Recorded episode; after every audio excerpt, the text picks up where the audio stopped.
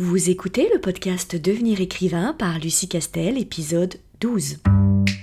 Bienvenue sur Devenir écrivain, le podcast pour démarrer et réussir votre carrière d'écrivain. Et maintenant, retrouvez votre animatrice Lucie Castel, autrice publiée à l'international, formatrice et conférencière. Bonjour, je suis ravie de vous retrouver pour un nouvel épisode de ce podcast et aujourd'hui j'ai le très très grand plaisir d'accueillir une autrice, Amélie C. Astier, qui va nous faire l'honneur et le grand plaisir de parler un petit peu de son expérience. Vous verrez qu'elle a un parcours euh, d'autrice un petit peu atypique et on va creuser parce que je pense que ça pourrait intéresser beaucoup de nos auditeurs. Ça va euh, se dérouler sous forme de dialogue et d'échange. Tout d'abord, je vais te souhaiter la bienvenue. Bonjour à tous et merci de m'accueillir. Tout d'abord, première question, est-ce que tu pourrais te présenter, rappeler ton nom de, euh, de plume et nous dire depuis quand tu écris et dans quel genre essentiellement? Alors, euh, mon pseudo, c'est Amélie Séastier. Je l'ai repris récemment parce qu'en fait, au début, j'en avais deux. J'ai déconnu sous le nom de Amélie, mais c'est un peu compliqué d'avoir juste un prénom, donc du coup, j'ai repris mon pseudo Amélie Séastier. Donc, euh, dorénavant, c'est comme ça. Euh, j'écris depuis 7 ans, à peu près. Alors, j'écris euh, dans la romance. C'est l'élément central. Et ensuite, après, je vais aller dans le MM, le MF, le paranormal, l'érotique, le nu adulte. Tous les genres me, me plaisent tant que ça me branche. Du coup, ton fil conducteur, c'est effectivement la romance, mais le contexte, tu, tu, tu ne t'interdis rien en fait. Exactement, c'est tout à fait ça. D'accord. Du coup, je vais rebondir un petit peu sur euh, la présentation que j'ai fait euh, au début. Tu as un parcours très intéressant parce que tu es très jeune, je me permets de le, de le souligner. Donc tu as commencé à écrire très jeune et tu as commencé à publier très jeune aussi. Euh, et ton parcours atypique vient du fait que tu as décidé de te lancer très tôt, tu vas nous expliquer, mais très tôt dans l'auto-édition. Du coup, ma question c'est, quand tu as commencé à écrire, comment est-ce que t'es venue l'idée de passer de j'écris à et si je me mettais à auto-publier sans même penser tout de suite à présenter euh, à des éditeurs classiques? Donc comment t'es venue cette idée de euh, d'auto-publier? Alors en fait, au début, euh, quand j'ai commencé à écrire, j'écrivais de la fanfiction. Mhm. Et en fait, on s'est dit, bah, il y en a qui écrivent, on va se lancer un défi, on va essayer d'écrire une histoire avec euh, une base euh, déjà établie. Et donc en fait, pendant deux ans, j'ai écrit de la fanfiction. Ça m'a plu, ça m'a permis d'apprendre toutes les bases, commencer une histoire, la terminer, écrire tout court, avoir un rythme et créer une trame. Et un jour, avec ma co-auteur, on s'est dit, mais pourquoi on n'écrirait pas une histoire de A à Z en inventant tout un univers? Et c'est parti de là, on s'est dit, bah après tout, on a fait plusieurs fanfictions, pourquoi on pourrait pas écrire un roman à nous, avec toute notre personnalité, tout ça? Et c'est comme ça, en fait, je me suis dit, bon, on va écrire un roman. C'était un challenge, passer de la fanfiction à un roman qui nous était propre. Alors tu abordes un sujet qui est très très intéressant. Parfois, on a tendance à dire que les personnes qui écrivent dans l'univers du fanfiction, c'est pas vraiment écrire parce que bah, l'idée c'est de reprendre un univers qui est déjà existant ou des personnages qui sont déjà existants. Et du coup, ce qui est très intéressant que tu es en train de nous dire, c'est que à partir du moment où on écrit, on apprend quand bien même ce serait pas notre personnage de base, un univers qui existe déjà, il n'empêche que ça t'oblige à dérouler une histoire et les techniques de l'écriture sont exactement les mêmes. Et surtout, en fait, on n'avait pas à réfléchir de tout l'univers, les personnages, vu que tout était déjà établi. Mm. C'est comme si on avait euh, une carte, un mode d'emploi, et on n'avait plus qu'à l'appliquer. Il fallait juste écrire l'entraînement, le vocabulaire. Et là-dessus, je trouve que la fanfiction, c'est très formateur, parce que tous les côtés un peu compliqués de l'écriture, on les a pas, on a juste à se concentrer sur l'écriture. Et alors du coup, dis-moi si je me trompe, mais avec l'univers de la fanfiction, c'est-à-dire que euh, tu as des, des supports dédiés à ça, donc tu publies sur Internet, tu as des retours quasi en temps réel. C'est ça, chapitre par chapitre, nous c'était. Oui. Et donc ça, c'est j'imagine très formateur. Oui, oui. ça permet de rebondir, de d'avoir un avis sur quelque chose. euh, Quelqu'un va cibler un élément du chapitre où toi t'aurais pas forcément pensé, donc du coup ça va permettre d'enrichir ton texte. C'est vraiment une, une expérience très enrichissante, la publication chapitre par chapitre. Je fais un petit bond dans le temps. Vous venez d'écrire votre roman avec ta, ta co-autrice, vous l'avez terminé. Qu'est-ce qui a fait qu'à un moment tu t'es dit, ce roman-là, je décide de le vendre et j'utilise le procédé de l'auto-édition? Comment cette idée t'est venue? Alors en fait, quand nous on a terminé notre premier roman, on n'avait pas vraiment de notion de d'auto-édition et surtout d'édition. Nous, ça nous paraissait être le parcours du combattant, se, se publier. Puis en fait, nous, je voulais faire ça au début pour euh, bah, pour le plaisir de partager notre euh, notre roman. Dans la communauté où on était de la fanfiction, on avait un, une auteure qui connaissait KDP en fait. Et en, en discutant sur les forums, elle dit bah moi je connais si tu veux, bah une fois que ton texte est prêt, bah je t'aide à monter euh, ton compte sur la plateforme KDP. Alors qu'est-ce que c'est que la plateforme KDP Kindle Publishing, Direct Publishing. En fait, c'est Mhm. euh, le support Amazon qui permet aux auto-édités de vendre leurs livres. Et donc du coup, elle m'a aidé à mettre en place mon bouquin, mais moi j'avais aucune notion de publication, rien, rien. C'était mon plaisir de mon livre va être disponible, ceux qui veulent le lire pourront le lire. Donc du coup, on s'inscrit là-dessus, mais c'était vraiment pas dans un but de, de publication. On n'était pas encore dans ce mi- milieu-là. Et alors du coup, qu'est-ce qui a fait qu'à un moment tu t'es dit, avec ta co-autrice, je vais pouvoir vivre de ma plume par ce biais-là et je vais en faire une entreprise? Ça, ça s'est fait euh, bien plus tard. Euh, sur 7 ans, au début, on a publié, on a publié un roman. Alors, moi, j'étais contente quand il y avait 10 ventes. Hein. C'était énorme pour moi. Comme tout le monde, comme quand on commence. Et en fait, au bout d'un moment, donc on a continué à écrire un roman, tout ça. Moi, je faisais mes études au fur et à mesure. Et un jour, ben, on écrit un roman, on va le publier sur la plateforme, il va marcher. Et, mais il va se vendre à des chiffres, on se dit, mais c'est pas possible que les gens achètent mon bouquin. Et à partir de là, en fait, ton prochain les gens, vu qu'ils ont déjà lu un de tes livres, eh ben, ils vont lire le deuxième et le troisième, et la machine... Euh, tu fidélises ton lectorat. sans même s'en rendre compte, parce que nous, au départ, euh, on publiait juste un livre comme ça, c'était pour, pour s'amuser, c'était une passion. Et en fait, à un moment, ça va marcher, il y a de l'argent qui va rentrer, parce mhm. faut, être honnête. Tout à fait. Et euh, on se dit, mais je peux vivre de ma passion. Donc il faut, si ça me plaît, il faut faire en sorte de vivre de sa passion. Et nous, c'est ce qu'on a fait. On a tâtonné quand même. Moi, ça, j'ai mis quatre ans à me dire allez c'est bon je me lance là-dedans parce que j'ai quand même euh, fait un deal avec mes parents on m'a dit tu peux vivre de ta passion mais par contre il faut que tu aies un support si demain ça marche plus il faut que tu puisses rebondir donc j'ai passé mon bac j'ai adapté mon bac pour pouvoir écrire et le jour où j'ai eu mon bac on m'a dit tu fais quoi? J'ai dit bon je vais lancer la fac et en fait, la fac, ça me plaisait pas. Je voulais vraiment écrire. Je me suis dit, on se lance, on monte une entreprise. Et, et c'est surtout ça qui est, qui est très, très euh, impressionnant euh, et qui est assez admirable. C'est que, que tu étais toute jeune. Comme tu dis, tu, tu passais le, le bac et, et tu avais déjà une vision professionnelle et tu t'es dit, on y va, on y va à fond. Et, et, et c'est, c'est assez euh, extraordinaire. Et surtout, tu pointes quelque chose de très important qui est que ça a beau être une passion, ça a beau être de l'art, ça ne veut pas dire qu'on n'a pas à toucher un salaire et des droits d'auteur là-dessus et donc de vivre de de notre plume. Un artiste n'est pas censé euh, mourir de faim ou avoir un autre travail à côté. Il devrait pouvoir se faire rémunérer à hauteur de n'importe quel autre travail et n'importe quelle autre production euh, de l'esprit en fait. Tout à fait. Et puis comme on disait, euh, sans, sans auteur pas de livre, donc exactement. Je veux dire, pourquoi un auteur devrait toucher moins alors qu'il a mis une production depuis des mois et des mois? C'est normal, tout travail mérite salaire et même celui d'auteur. Exactement. Et c'est extrêmement important de le, de le dire parce que pour les auditeurs qui nous suivent, la question se pose toujours de oh là là, je suis artiste, il va falloir que je demande des avaloirs, il va falloir que je négocie des droits d'auteur.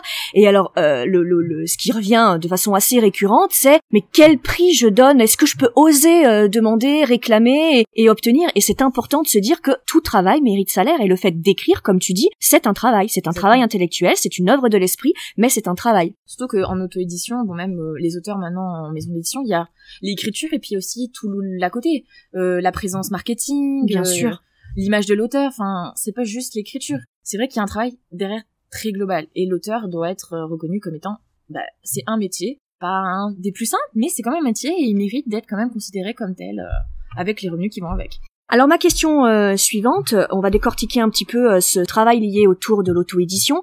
Quel est le plus difficile quand tu es libre de mener ton entreprise de la façon dont, dont tu l'entends, puisque c'est ton entreprise, c'est ton travail d'auto-éditer, quelle est la plus grande difficulté? Est-ce que ça vient de l'écriture, du rythme, de ton calendrier que toi-même tu es obligé de t'imposer ou c'est tous les à côté? Parce que encore une fois c'est une entreprise, tu parlais tout à l'heure de marketing, de présence sur les réseaux sociaux, tu dirais que, quelle est la plus grande difficulté sur ce travail-là? La, la plus grande difficulté, c'est aussi la plus belle liberté, c'est que on est capitaine de son navire. On peut faire tout ce qu'on veut à n'importe quel moment, par contre on fait tout. Et la plus grande difficulté, c'est d'avoir euh, plusieurs euh, casquettes en fait. Et c'est vrai que sur le long terme, il faut savoir, faut être très organisé, faut être motivé. Quand on bascule en auto-édition, on est seul entre guillemets, même si on s'entoure, il faut s'entourer, hein. Mais il faut quand même, on mène sa barque tout seul. C'est vrai que des fois, c'est pas facile.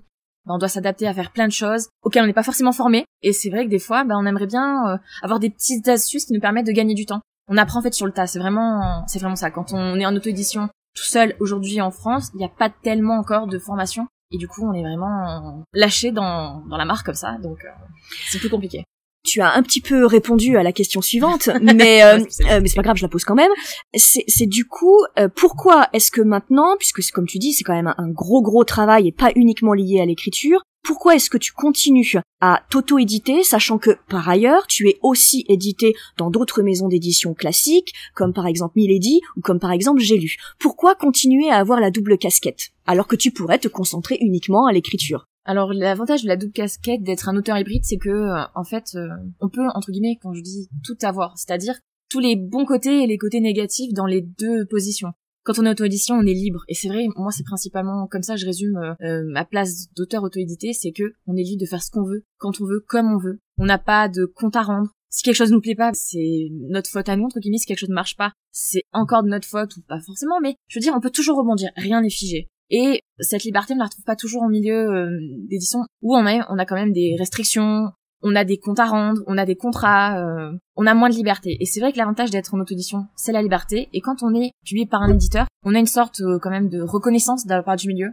Il faut le dire, on va pas, on va pas se le cacher. Hein. Disons-le. C'est vrai que être auto-édité aujourd'hui en France, c'est quand même un peu mal vu. Ça change, la mentalité change. On commence plus à croire les auteurs quand ils disent c'est par choix, plutôt par... Par déception, par désillusion, parce qu'on a peur de se lancer et d'être confronté à un avis d'un éditeur classique et que du coup, eh ben, euh, ou alors on a eu euh, de, multiples refus, alors déçu, on se tourne vers l'auto-édition. Et puis euh, l'avantage de collaborer aussi en maison d'édition, c'est que ça nous apprend aussi un travail éditorial. Comment ça se passe en coulisses? Comment on marche un fichier en révision? Enfin, les deux formations complètent en fait notre carrière d'auteur.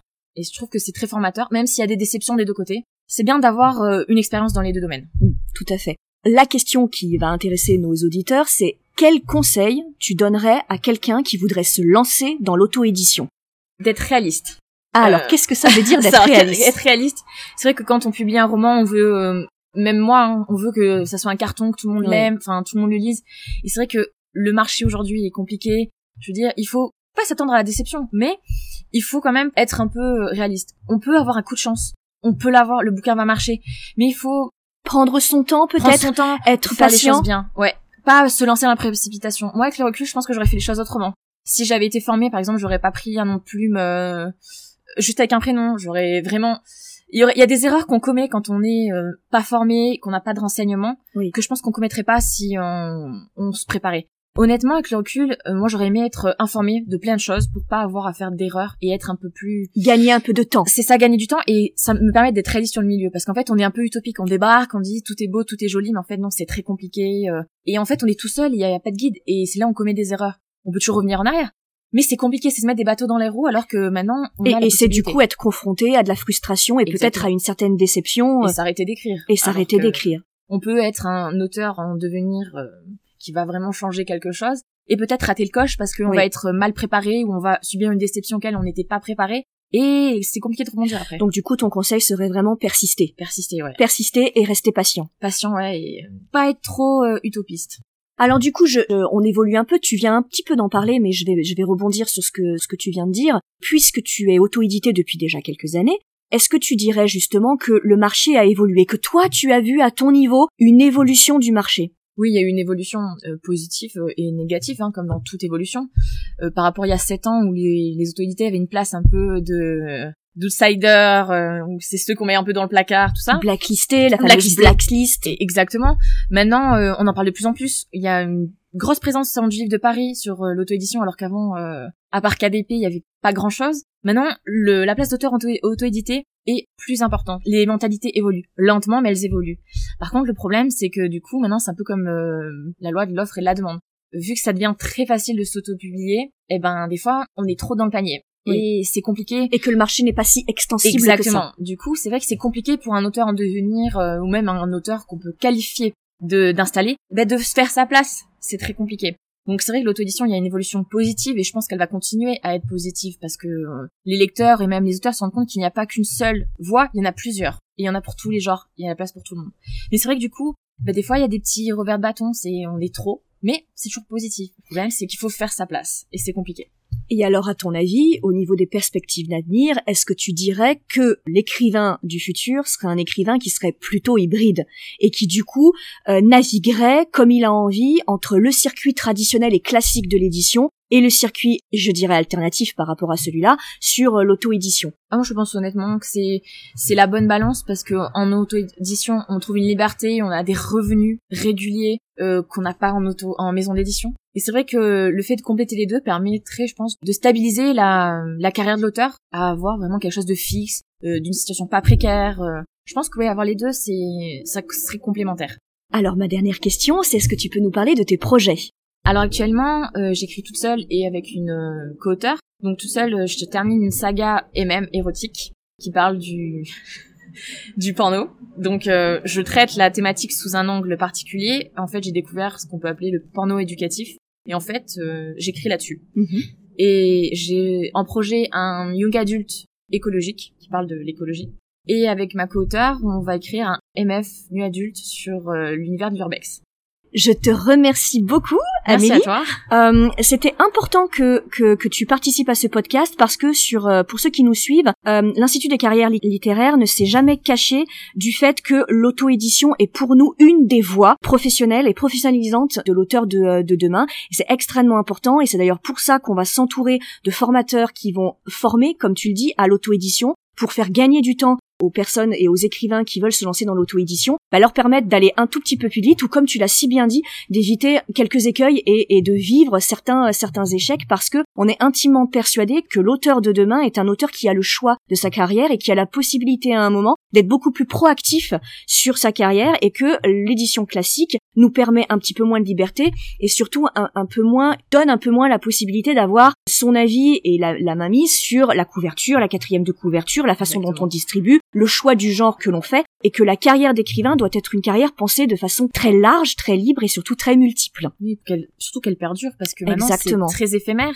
La carrière d'écrivain devient très compliquée et surtout elle doit se réinventer constamment. Que ce soit entre éditeur classique qui fait que il faut pas hésiter à changer d'éditeur ou que ce soit euh, dans l'édition classique ou, euh, euh, l'édition auto-éditée. En tout cas, merci beaucoup d'être venu, d'avoir consacré un petit peu de ton temps à notre podcast. J'espère que ce podcast-là vous aura donné quelques pistes de réflexion sur cette matière très compliquée et très nébuleuse de l'auto-édition. On va beaucoup en parler dans l'Institut des carrières littéraires. S'il vous a plu, n'hésitez pas à partager ce podcast pour qu'il ait plus de visibilité et je vous donne rendez-vous pour un prochain podcast la semaine prochaine.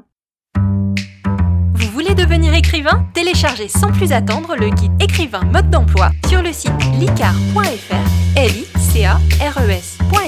Ce guide vous donne les quatre étapes fondamentales pour progresser vers l'écriture professionnelle.